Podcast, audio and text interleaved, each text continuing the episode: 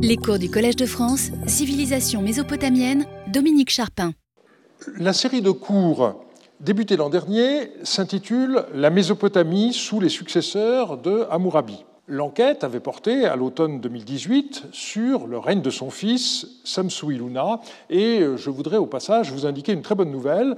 L'inscription inédite de Samsu-Iluna à laquelle j'ai fait référence plusieurs fois euh, l'an passé en déplorant qu'elle demeure inédite va être publiée en 2020 dans le numéro 114 de la revue d'assyriologie par Mark Whedon à partir des papiers inédits du regretté Wilfred George Lambert. Nous allons prolonger cette année euh, l'enquête en étudiant ce qu'on appelle l'époque paléo-babylonienne tardive, c'est-à-dire le grand siècle qui s'étend de la mort de Samsu-Iluna en 1712 jusqu'à la chute de la première dynastie de Babylone en 1595 avant Jésus-Christ, période de 117 ans qui compte quatre règnes. Abiéchour, qui a régné pendant 28 ans, son fils Amiditana pendant 37 ans, le fils de celui-ci, Amitsaduka, pendant 21 ans, le dernier roi de la dynastie étant Samsuditana, qui, selon la chronologie traditionnelle, a régné pendant 31 ans. Traditionnellement, la chute de la dynastie est considérée comme décrite par une chronique babylonienne récente, selon laquelle les armées hittites envahirent la Babylonie. Je cite au temps de Samsuditana, les Hittites marchèrent sur Akkad, ce qui est une façon de désigner euh, Babylone. On considère en général que ce raid mit fin euh, euh, au règne de Samsuditana pardonnez-moi, et, et du même coup à la dynastie. Ce sont les Kassites qui profitèrent du vide ainsi créé, le trône de Babylone étant pour plusieurs siècles occupé par des souverains issus de ce peuple. Je voudrais aujourd'hui euh, commencer par une approche historiographique de la façon dont cette époque paléo-babylonienne tardive a été traitée par les assyriologues. Je décrirai ensuite les principales sources dont dispose l'historien avant d'esquisser le cadre événementiel général de cette période. Grandeur et décadence des civilisations, voilà un thème qui a eu une grande fortune historiographique depuis les considérations sur les causes de la grandeur des Romains et de leur décadence de Montesquieu de 1734. On peut ensuite mentionner euh, l'ouvrage monumental de Gibbon, Le déclin et la chute de l'Empire romain, paru en six volumes de 1776 à 1700.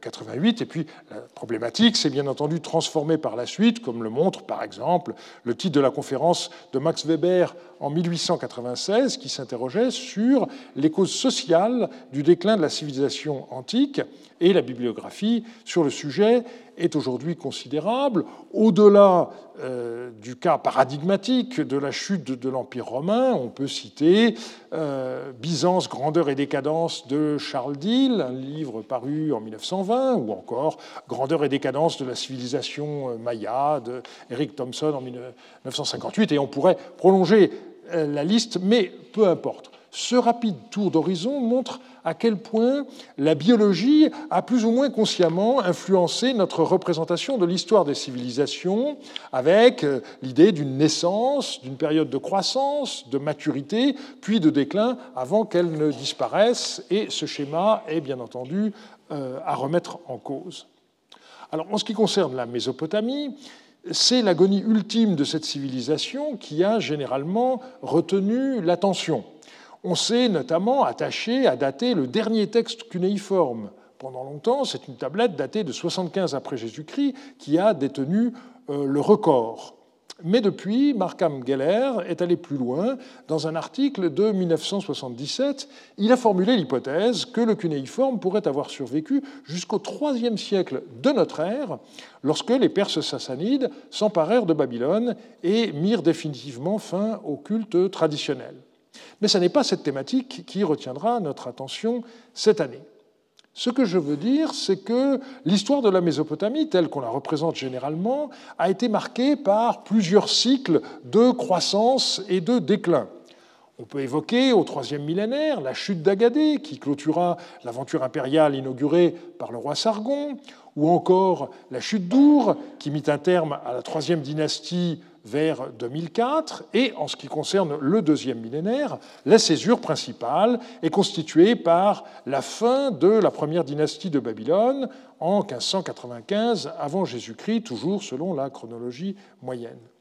On ne peut pas dire que les chutes d'Akkad ou d'Our ont été aussi marquantes que la chute de Babylone. Ce sont des péripéties politico-militaires, mais qui n'ont pas été suivis par une longue période dépourvue des témoignages écrits.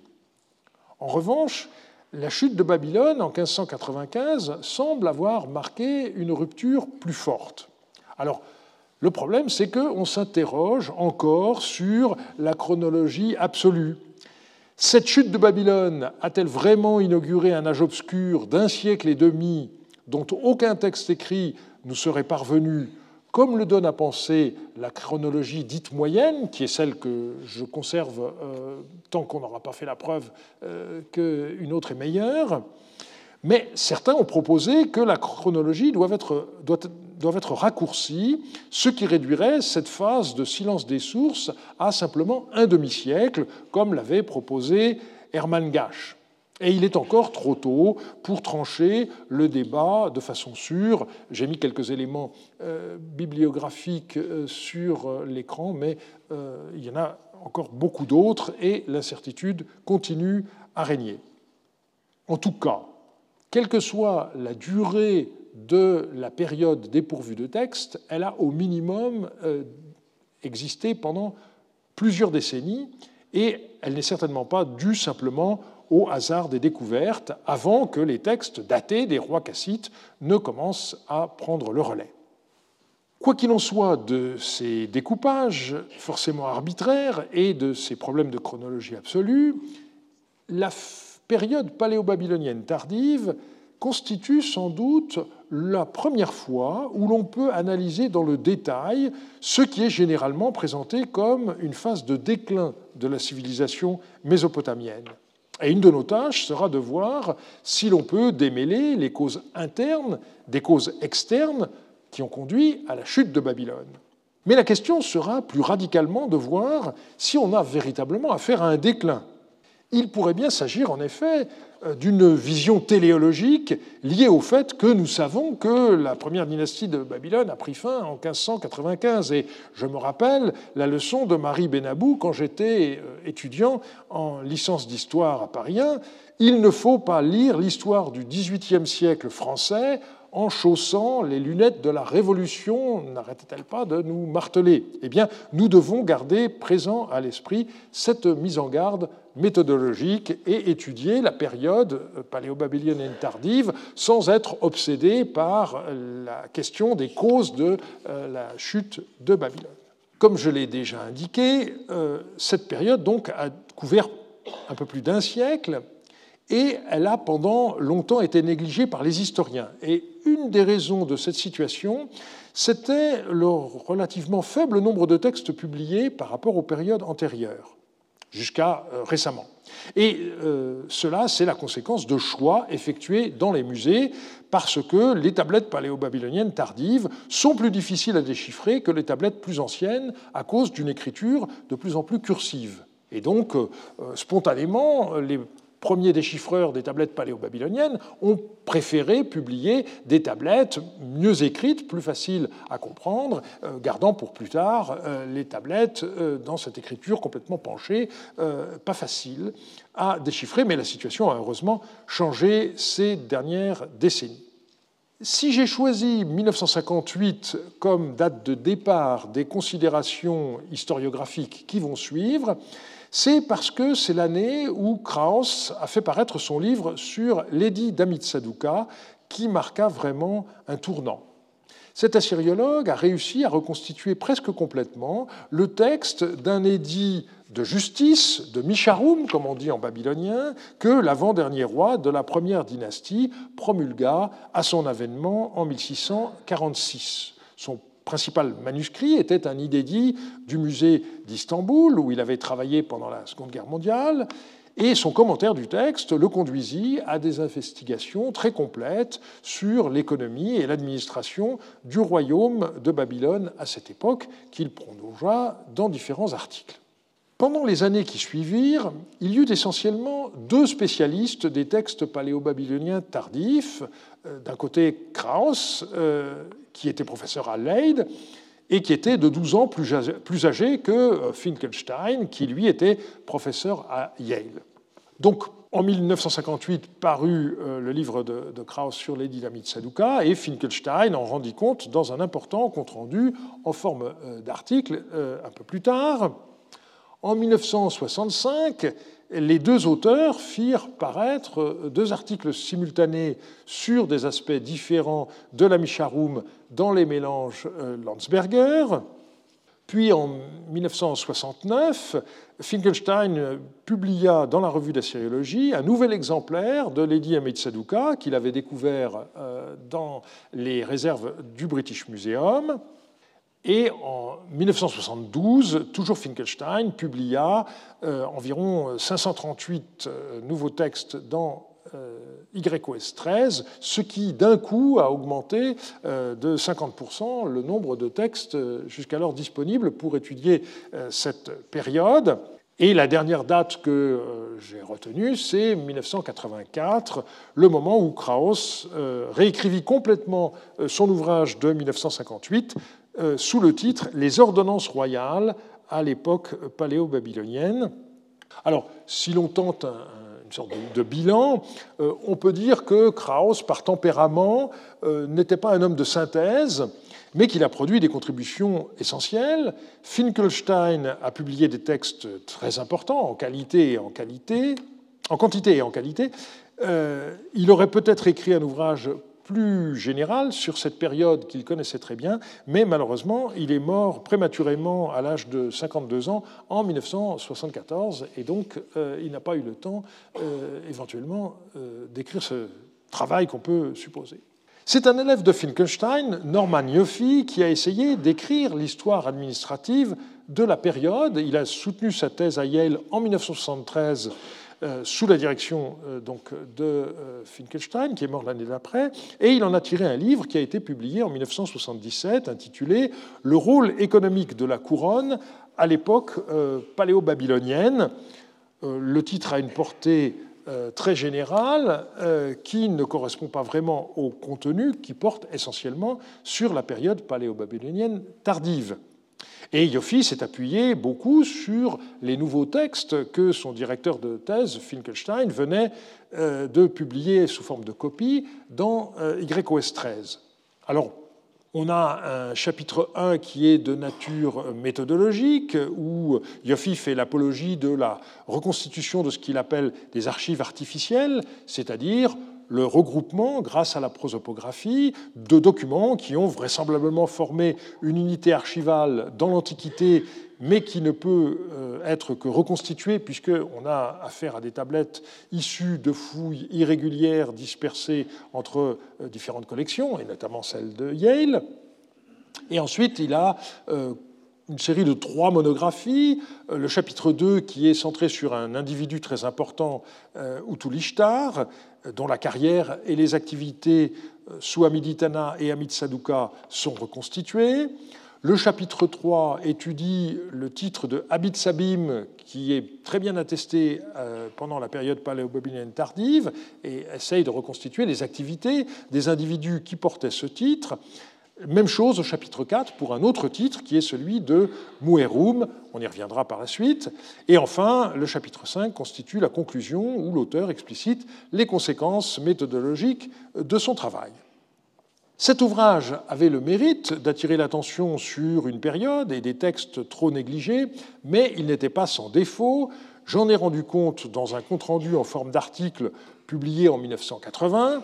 En gros, je lui adressais deux reproches principaux. D'abord, sa faiblesse philologique, avec des erreurs dans l'édition des textes qui conduisaient parfois Yoffi à écrire des contre-vérités.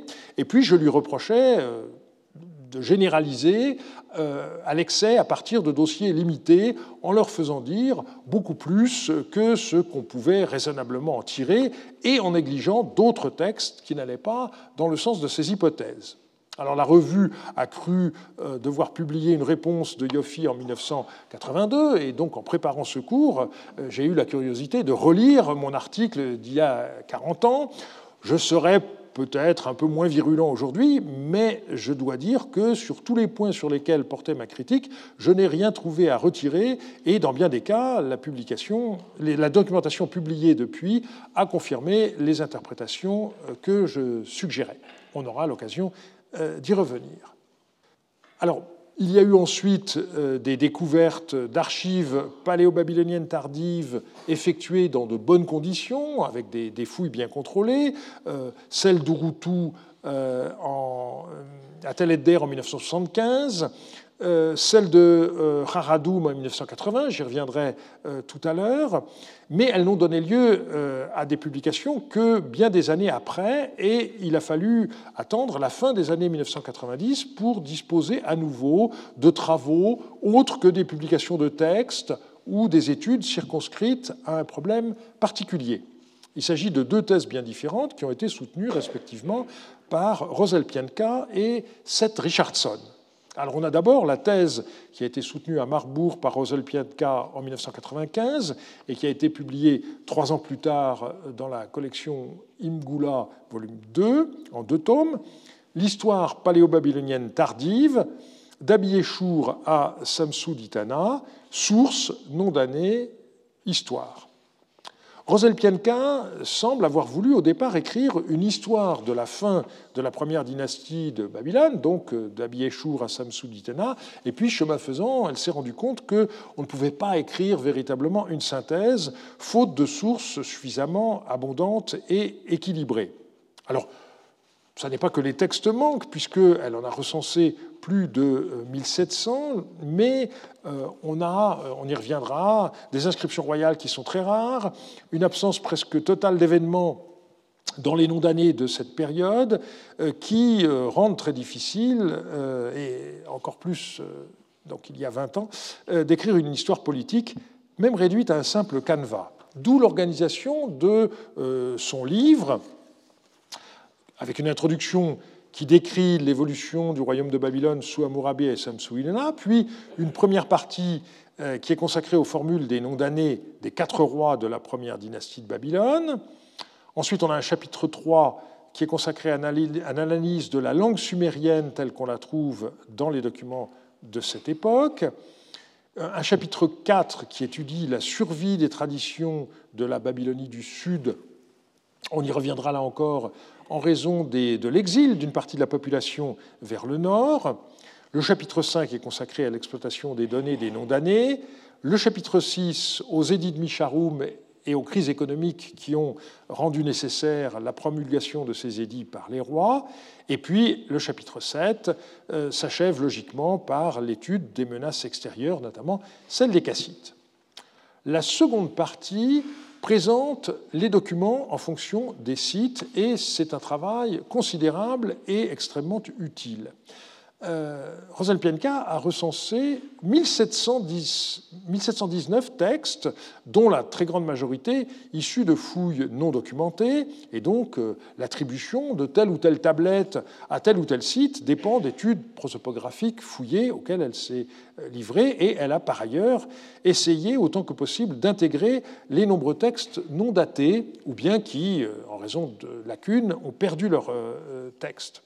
Jamais jusqu'alors un travail de recensement n'avait été entrepris et personne ne s'était aventuré à donner le nombre de textes de cette euh, période. Euh, alors on a une distribution géographique, donc euh, avec un chapitre consacré au texte de Babylone, un autre consacré à Sipar Babylone, parce qu'il y a des moments où il est difficile de distinguer les deux, un chapitre pour Kish, un chapitre pour le petit site de Tsu pour Shubula, un autre sur Dilbat, un sur Sipar et un sur Teleder, et puis euh, les textes dont la provenance ne peut pas être établie. Donc un ouvrage extrêmement utile qui contient beaucoup d'informations et d'analyses poussées, mais qui n'offre pas d'image d'ensemble de la période. La thèse de Seth Richardson est très différente. On peut en traduire le titre ainsi L'effondrement d'un État complexe, une réévaluation de la fin de la première dynastie de Babylone, 1683-1597 avant Jésus-Christ. Alors, il faut noter d'abord que ce travail n'a pas été révisé pour être euh, publié sous la forme d'un livre, donc il est accessible simplement euh, sous la forme d'un document électronique qui reproduit la thèse telle qu'elle, et donc il n'y a pas eu de recension. Alors c'est une situation qui est un peu gênante dans la mesure où l'auteur, dans ses travaux postérieurs, euh, constamment renvoie à sa thèse comme s'il s'agissait d'un livre publié. Elle comprend deux parties. La première qui est consacrée à l'histoire et à la seconde à la publication de textes inédits. Le premier, volume pardon, comprend sept chapitres, un qui est consacré à l'étude de la chute de l'État paléo-babylonien tardif. Ensuite, on a un chapitre euh, qui essaye de trouver les matériaux pour l'enquête en regroupant un certain nombre d'archives. Le chapitre 3 étant plus particulièrement euh, consacré à l'analyse des documents administratifs. Et ensuite, on a trois euh, petites, euh, enfin, pas si petites que ça d'ailleurs, trois monographies particulières. Euh, la reconstitution des archives d'un devin dans la ville de Koulizoum, ensuite les archives de deux brasseurs, et au chapitre 6, la reconstitution des archives de deux personnages qui vivaient à Sipar Yarurum et dans le chapitre 7, eh bien, euh, on a une série euh, d'études plus générales consacrées aux marchandises et aux salaires, aux crises économiques, à la taxation des récoltes euh, et à la question des troubles dans les campagnes. Et puis le volume 2 contient la transcription des textes sur lesquels reposent notamment les chapitres 3 à 7. Alors quand on lit l'avant-propos, on comprend quelle a été la, démarche euh, de Richardson. Il a commencé par passer un an au British Museum, où il a transcrit environ un millier de tablettes paléo-babyloniennes tardives encore inédites.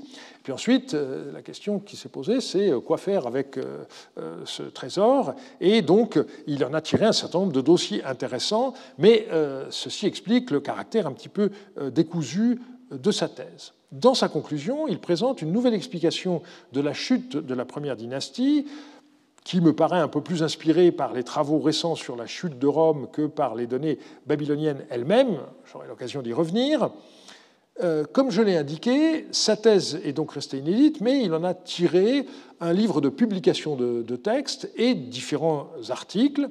Et puis, il faut signaler également qu'il avait mis en ligne euh, une base de données qui s'intitulait donc euh, LOBPNI, euh, c'est-à-dire index des noms de personnes d'époque paléo-babylonienne tardive, qui allait donc d'Amiditana jusqu'à Samsuditana, mais qui n'est plus disponible depuis déjà plusieurs années. Depuis 2002, euh, il faut bien sûr mentionner la grosse synthèse sur l'époque paléo-babylonienne, mais qui porte sur la totalité de la période, que j'ai rédigée avec euh, Dietz euh, Otto Edzart et Martin Stoll.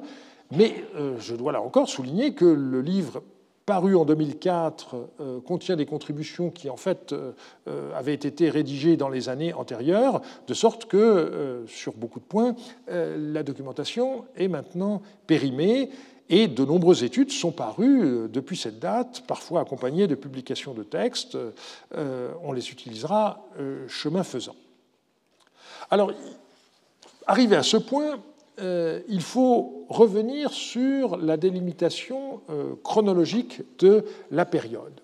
Le consensus, tel que l'avait suivi euh, Rosel Pienka dans sa thèse, consiste à regrouper sous le vocable de paléo-babylonien tardif les quatre derniers souverains de la première dynastie de Babylone, donc euh, Abieshur, Amiditana, Amitsaduka et Samsuditana. Il y a eu deux euh, voix dissonantes qui se sont élevées. La mienne d'abord, dans la recension du livre de Rosel Pienka, j'avais proposé d'inclure la seconde moitié du règne de Samsu-Iluna, à la fois pour des raisons géopolitiques, la perte du Sud, et aussi en fonction d'un certain nombre d'évolutions, notamment dans l'écriture des textes. Mais j'ai reconnu que les raisons pratiques euh, invoquées par euh, Rosel Pienka pouvaient euh, tout à fait se comprendre. Simplement, il ne faut pas considérer que 1711 euh, constitue véritablement euh, une coupure. On en verra euh, dès la semaine prochaine un bon exemple. Seth Richardson, de son côté, a été encore plus restrictif euh, parce qu'il a euh, écarté le règne euh, d'Abiéchour, on y reviendra tout à l'heure, et donc ce qu'il appelle le LOB, Late Old Babylonian, pour lui, ce sont simplement les trois derniers rois, mais je ne pense pas que ce soit une bonne idée. Autre problème de définition, la délimitation spatiale on a une différence essentielle avec euh, l'époque d'Amourabi et Samsuiluna, c'est le fait que les sources extérieures au royaume de Babylone sont extrêmement limitées. Au sud, eh bien, ceux d'entre vous qui ont suivi le cours de l'année dernière se rappellent que tout le sud qui avait été conquis par Amourabi a été perdu par son fils Samsuiluna en deux temps. D'abord, euh, dans l'an 12, toute la région de Our, Uruk, Larsa, et ensuite, à partir de l'an 30, la région euh, d'Issine et de Nippur. Et on sait que le pouvoir a été exercé dans cette région par une dynastie qui est décrite dans les sources comme celle du pays de la mer, mais les textes datés des rois de cette dynastie que nous possédons sont juste postérieurs à la chute de Babylone en 1595 et proviennent malheureusement en bonne partie euh, de fouilles clandestines. Le plus gros a été euh, publié par euh, Stéphanie Dallet euh, en 2009 et a fait l'objet de travaux récents d'Odette Boivin, notamment sa thèse publiée en 2018. Et il y a des textes qui proviennent heureusement de fouilles régulières de Tel Heiber, mais pour lesquelles, pour l'instant, on ne dispose que de données préliminaires. À l'ouest, on a la région du Moyen-Euphrate, euh, dont vous vous rappelez qu'elle a fait sécession par rapport au royaume de Babylone vers l'an 8 de Samsu-Iluna, avec une nouvelle dynastie euh, qui a repris l'héritage des rois de Marie. Ces souverains se considéraient sans doute comme rois du pays de Hana, même si le titre n'est attesté qu'après 1600. Généralement, on considère que leur capitale est à Terka, mais ça n'est pas une complète certitude. Au-delà, vers l'ouest, on a le royaume d'Alep, qui est surtout connu grâce aux textes découverts sur le site d'Alalar. Du côté de l'Est, on a le royaume d'Eshtuna, mais qui n'a pas donné euh, de documentation pour cette période. Et le Nord, pour cette époque, est en grande partie terrain incognita. On verra une heureuse exception tout à l'heure. Alors si on veut maintenant dresser un bilan des sources, eh on peut distinguer de manière classique entre textes commémoratifs, documents d'archives et finalement les textes littéraires et scolaires avec une disproportion numérique considérable entre ces trois types. Pour les textes commémoratifs, on va distinguer donc entre euh, les noms que les rois donnaient à chacune de leurs années de règne et qui servaient à dater les documents, et puis ce qu'on appelle généralement des inscriptions royales. Celles-ci sont très peu nombreuses pour cette période, et ceci ne peut être tenu euh, comme la conséquence du hasard, surtout quand on compare avec le nombre considérable euh, de documents d'archives pour la même période. Alors on pourrait interpréter la diminution du nombre de ces inscriptions comme le signe que la politique de grands travaux n'a pas eu le même rythme qu'aux heures glorieuses de Hammurabi et euh, Samsuiluna. Euh, ce qui reste, c'est la commémoration par Abiéchour de la restauration d'une sorte de résidence secondaire dans une ville qui s'appelle Louraya, qui avait été construite par son grand-père euh, Hammurabi. Par la suite, Amiditana a célébré la reconstruction du mur euh, de Babylone et la construction euh, d'une euh, place forte à laquelle il a donné son nom. Et pour finir, on a une inscription de Amitsaduka lorsqu'il a voué à la déesse Ishtar la statue d'une divinité protectrice. à la suite d'une victoire sur laquelle on n'en sait pas plus. Et pour Samsou Ditana, nous n'avons tout simplement rien.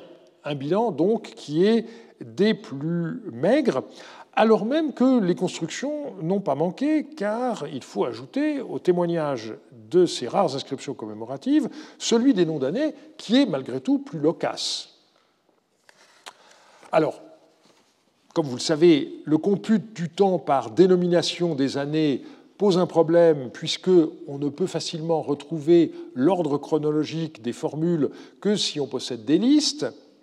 Celles-ci ont été conservées pour les trois derniers rois, Amiditana, Amitsaduka et Samsuditana, mais pour Abieshur, on a euh, malheureusement euh, de grosses lacunes euh, qui rendent incertaine la reconstitution de Goetze de 1951, qui a été complétée par Horsnell en 1999. Et c'est pour cette raison que Richardson a écarté le règne de Abieshur de son travail, ce qui est évidemment une raison un peu misérable ce qu'on peut espérer, au contraire, c'est à partir de l'étude des textes, arriver à reconstituer l'ordre euh, des noms d'années, et des progrès euh, ont pu être faits ces dernières années, on le verra. Globalement, on a beaucoup plus de noms d'années à contenu commémoratif euh, que de formules qui rappellent un événement politico-militaire. Donc la commémoration de construction de monuments religieux comme un temple pour Nana à Babylone qui s'appelle Ekishnugal, euh, la construction, ou la reconstruction plus exactement, du mur du cloître des religieuses Naditum à Sipar, et enfin des travaux euh, dans la ziggourate de Sipar sous Amitsaduka. On a aussi la construction d'un certain nombre de forteresses, celle de Dourabiéchour sur le barrage du Tigre, on y reviendra la semaine prochaine. Euh, on a également un endroit qui s'appelle Mashkalamiditana sur l'Euphrate, Karchamash euh, sur l'Euphrate et Douramiditana sur une rivière qui s'appelle Silakoum, tout cela sous Amiditana, et on doit y ajouter une deuxième forteresse appelée euh, Douramiditana, et enfin on a une forteresse appelée Dour Amitsaduka. On a également des travaux hydrauliques. Le creusement d'un canal par Abiéchour, son barrage sur le Tigre, le creusement d'un canal qui s'appelle Zoubi, et puis deux canaux euh, sous Amiditana et sous Amitsaduka. Par ailleurs, on ne peut manquer d'être frappé par une inflexion dans la thématique des formules des noms d'années, puisque la place des événements militaires y est réduite à la portion congrue, de sorte que, comme je l'ai déjà indiqué, il est pratiquement impossible d'écrire une histoire politique un tant soit peu continue de la période. Sur les 117 années euh, que euh, nous avons, eh bien, seulement cinq noms célèbres des activités euh, militaires. Il y en a trois sous Abiéchour, on y reviendra en détail la semaine prochaine, et on en a deux sous Amiditana.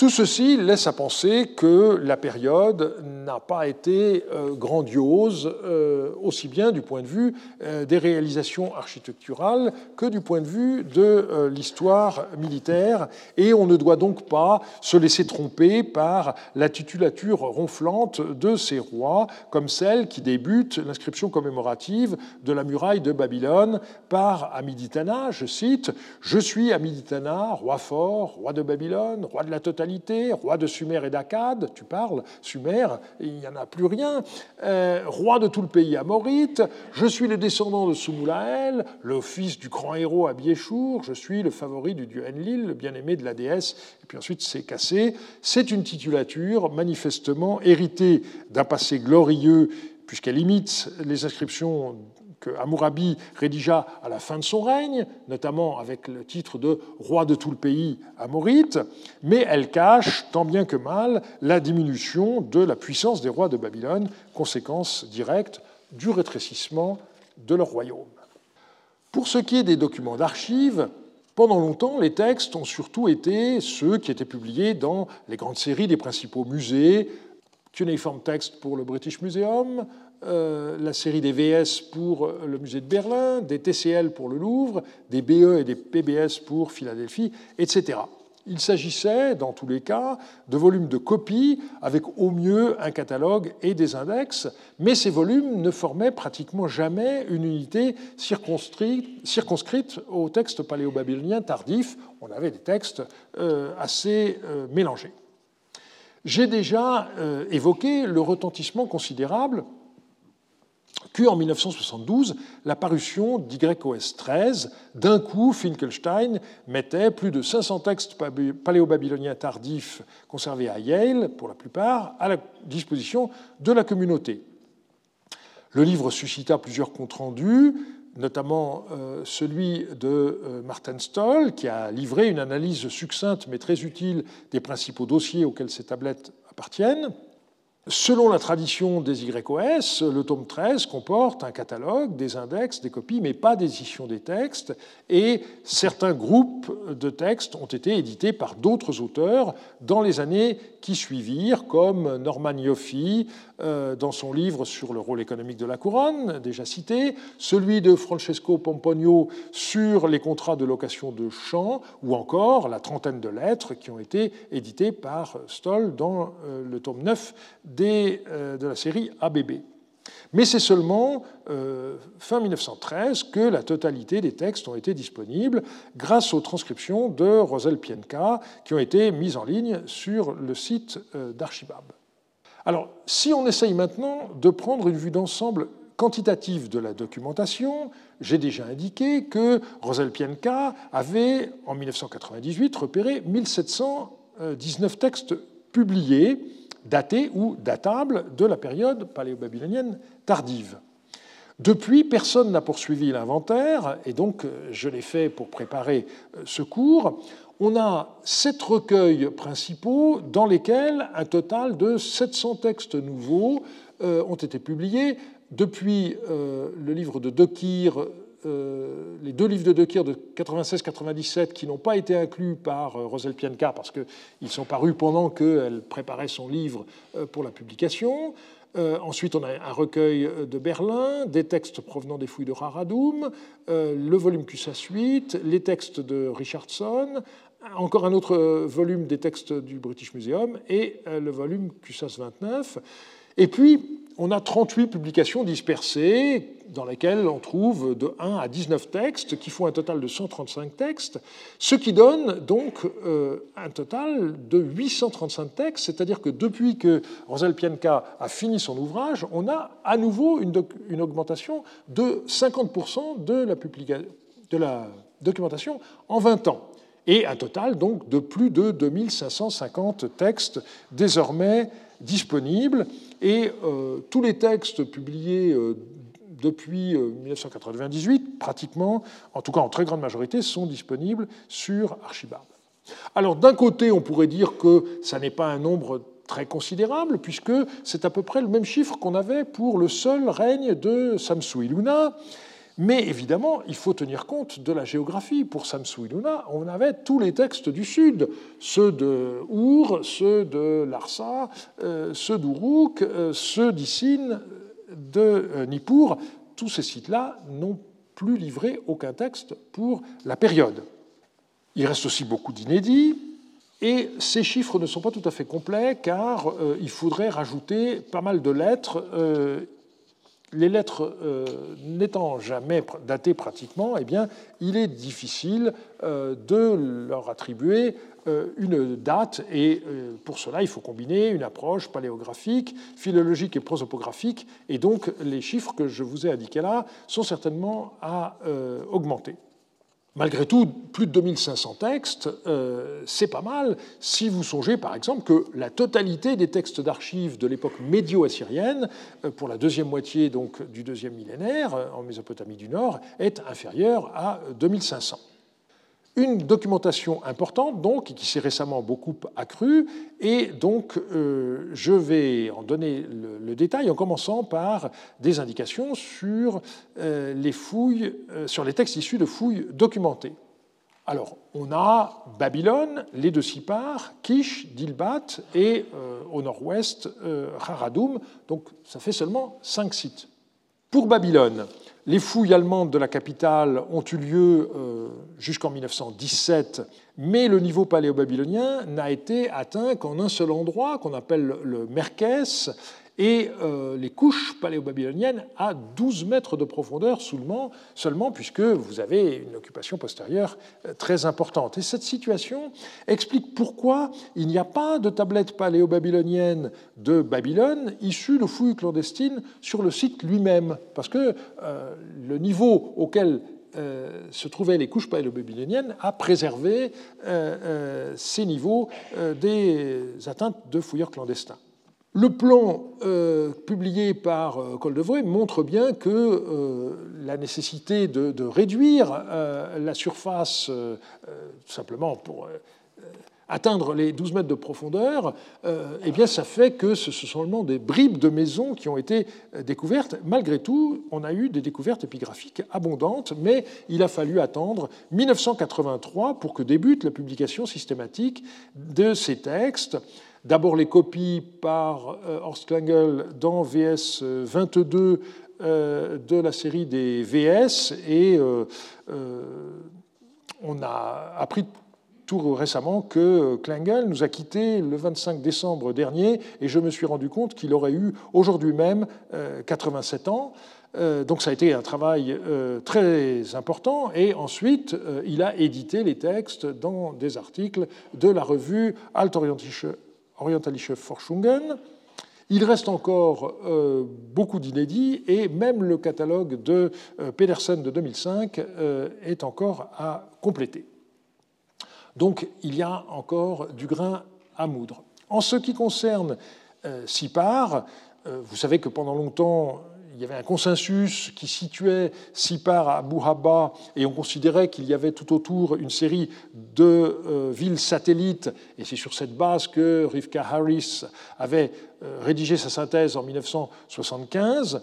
Mais euh, en 1988, j'ai remis en cause cette façon de voir en proposant qu'il n'y ait eu en réalité que deux villes qui correspondent aux deux grands tels de la région, Abu Haba d'un côté, Tel Edder de l'autre, qui sont séparés par à peu près 7 km.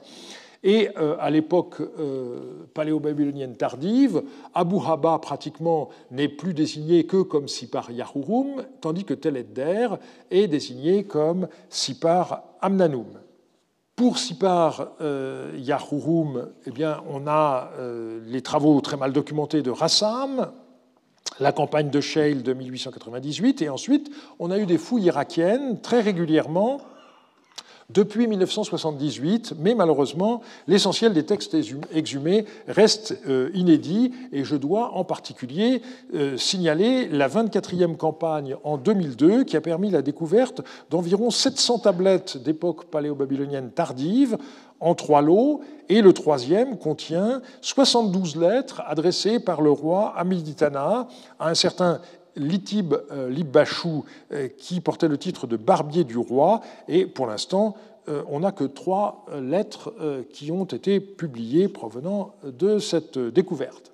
Pour Siparamnanum, donc le site actuel de Tel Edder, eh l'essentiel a été fourni par les fouilles belges qui ont conduit à la découverte des archives d'Urutu en 1975 il y a déjà eu beaucoup de publications, mais on est encore loin d'avoir la totalité des quelques 2000 tablettes qui ont été découvertes. À Kish, on a deux euh, tels, tel Oheimir euh, à l'ouest et tel Inrara à l'est. Euh, il y a eu les fouilles de Genouillac avant la Première Guerre mondiale, les fouilles anglo-américaines entre les deux guerres, sur lesquels euh, Margaret Gibson et euh, Mouret ont écrit deux ouvrages.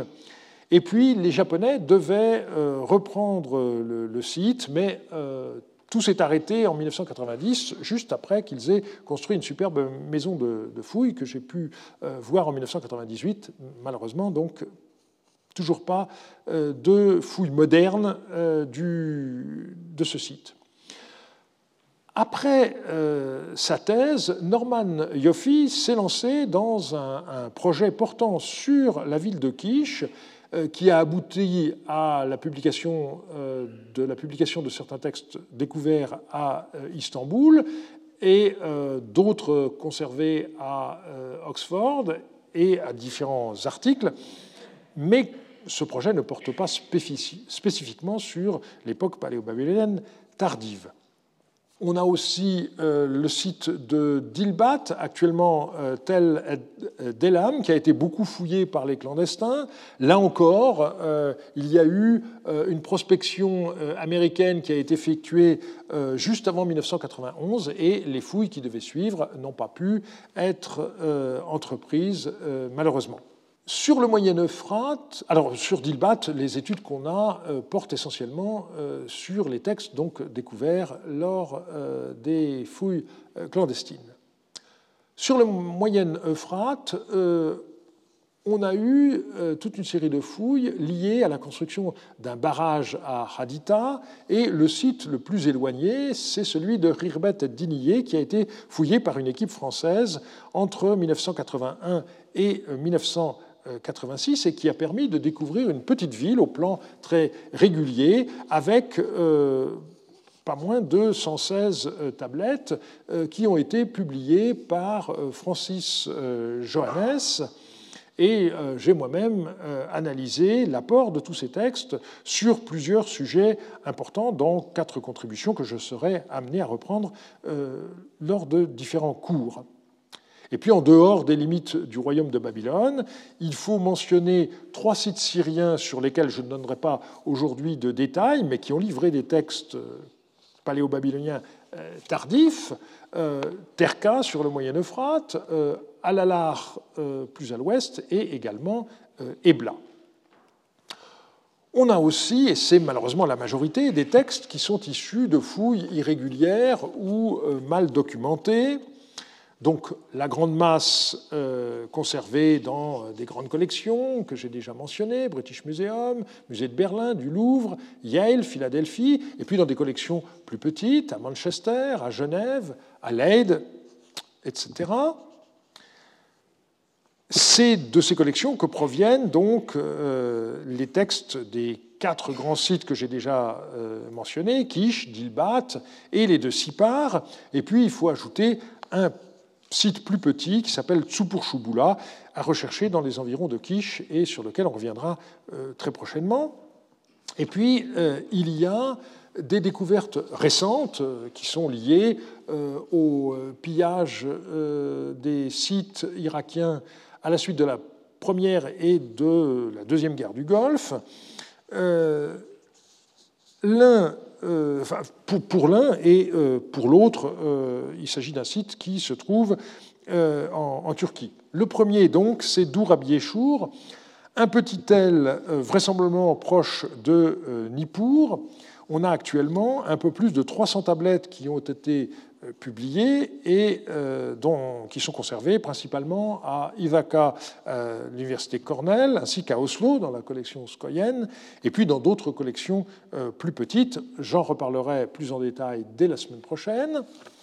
L'autre site, c'est Tigunanum, avec un statut bien différent, puisqu'on a affaire à un petit royaume sur le cours supérieur du Tigre, euh, sans doute dans la région entre Bismil et euh, Diyarbakir, et euh, un royaume qui était déjà connu par les archives royales de Marie, donc une trouvaille fortuite, qui a conduit au dégagement des archives du palais d'un roi nommé Tuniteshoub, ou encore Tounia, qui régna au XVIe siècle et qui est contemporain du roi hittite Ratusili Ier. Ce qui est très intéressant à propos de Tigunanum, c'est qu'on a à la fois des documents d'archives, lettres et textes administratifs, et des textes littéraires, notamment des textes divinatoires, et on sera amené à plusieurs reprises à y revenir.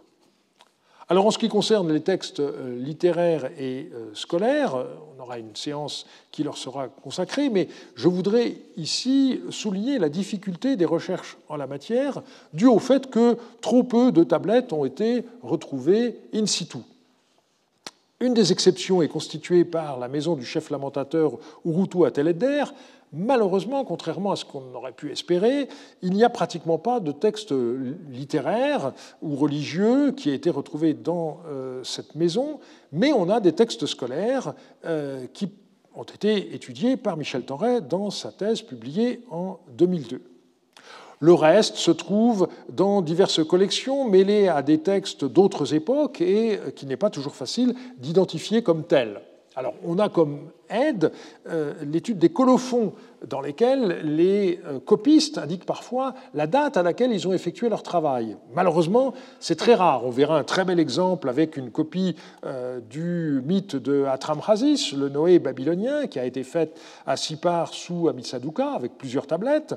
Mais par ailleurs, on n'a pratiquement rien, et donc tout repose sur une étude paléographique des tablettes, et là on se heurte à un obstacle qui est celui de la spécialisation du travail, parce que les spécialistes de la littérature ne lisent euh, pas le plus souvent les documents d'archives, et donc n'ont pas euh, le plus souvent euh, à l'œil eh bien, les caractéristiques graphiques des documents de la période paléo-babylonienne tardive qui permettraient immédiatement de, dater en gros euh, certaines tablettes et euh, donc euh, vous avez des, volumes dans lesquels manifestement on a de la littérature sumérienne d'époque paléo-babylonienne tardive, mais les gens qui ont publié ces volumes dans les années 20, je pense à Jean pour les textes du Louvre par exemple, n'ont absolument pas essayé de distinguer les textes en fonction de leur graphie.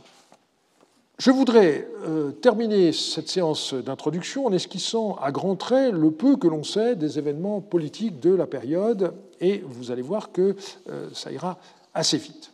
Il faut commencer par euh, une remarque préalable très importante, le fait qu'on ait quatre rois en 117 ans, eh bien, c'est peu. et donc, a priori, c'est un signe de stabilité. Sur le plan intérieur, il ne semble pas y avoir eu de révolte ou d'usurpation comme il a pu en exister pour euh, d'autres euh, périodes. En revanche, on l'a déjà dit, sur le plan extérieur, cette période paléo-babylonienne tardive n'a pas été marquée par de grandes conquêtes. Euh, et euh, les événements euh, militaires qui sont mentionnés semblent être plutôt des actes de contre-attaque qu'autre chose. Alors, c'est ainsi qu'on on a vu que Abiéchour s'est vanté d'une campagne victorieuse sur le roi d'Eshuna Arushina, mais en réalité, il semble bien qu'il ait stoppé une attaque qui venait de la vallée de la Diala. On en dira plus la semaine prochaine. Vers le sud, face au pays de la mer, euh, il y a des tentatives euh, peut-être, là encore, de contre-attaque, plus ou moins euh, réussies. On verra en particulier les hauts et les bas de l'histoire de la ville de Nippur, mais in fine, le clergé de cette ville a définitivement dû abandonner la ville de Nippur au début du règne d'Amitsaduka et se réfugier à Dourabiéchour. Donc on a bel et bien un repli. Amiditana, à la fin de son règne, se vante d'avoir détruit euh, une muraille construite par le roi du pays de la mer, Damit mais là encore, il ne s'agit que d'un épisode assez mineur. Le seul endroit où il pourrait y avoir une euh, reconquête passagère réussie, c'est sur le Moyen Euphrate, euh, puisque les fouilles de Terka en 1989 ont livré des textes datés d'Amid Sadouka et de Samsou Ditana qui sembleraient attester le fait que euh, ces deux rois ont réussi à se faire reconnaître à Terka, mais il est difficile d'en dire plus puisque les tablettes sont malheureusement toujours inédites 30 ans après leur découverte.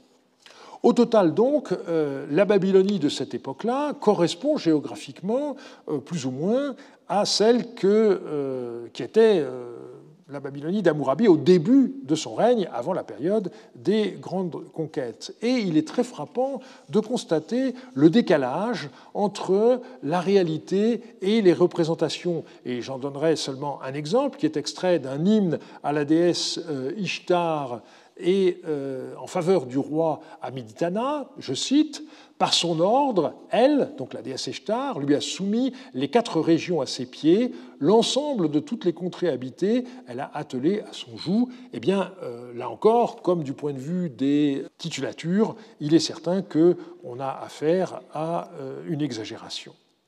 Le compositeur de cet hymne connaissait manifestement bien les formules à employer dans ce genre de contexte, mais euh, il ne se souciait pas vraiment de la réalité géopolitique euh, du moment. La question de la chute de Babylone est double.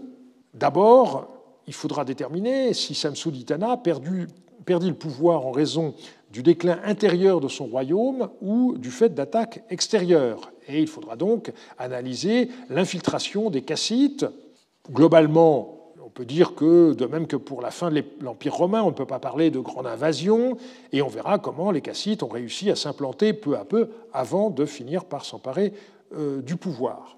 Par ailleurs, la question se pose de savoir si c'est bien un Hittite contre Babylone qui donna le coup de grâce à une dynastie exempte, et donc d'une certaine manière euh, se pose la question de la comparaison avec le raid d'Alaric contre Rome en 410 mais vous verrez que la chronique babylonienne que j'ai citée euh, tout à l'heure n'est plus le seul document à notre disposition pour tenter de reconstituer les événements, et donc euh, nous y reviendrons lors du dernier cours à la mi-mars.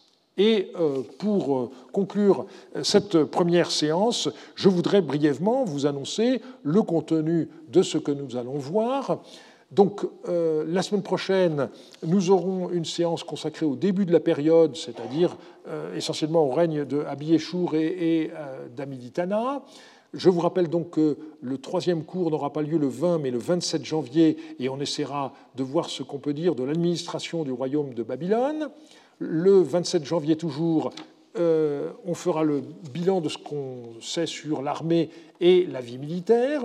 Le 3 février, on fera une analyse de la population en montrant euh, l'importance des euh, réfugiés dans euh, les limites politiques réduites du royaume de Babylone, avec à la fois des étrangers venus de territoires perdus et puis d'autres, par le biais de l'esclavage notamment, qui viennent de plus loin. La séance du 10 février sera consacrée à la région du Moyen-Euphrate, en particulier donc euh, à ce qu'on a découvert à Haradoum. Ensuite, nous aurons quatre séances euh, thématiques consacrées respectivement à la vie juridique, à la vie économique, à la vie religieuse et euh, à la vie littéraire. Et on terminera donc le 16 mars avec la fin de la première dynastie de Babylone, c'est-à-dire ce qu'on sait sur les événements des règnes d'Amitsaduka et du dernier roi Samsuditana, et je vous remercie de votre attention. Retrouvez tous les contenus du Collège de France sur www.colège-2-france.fr.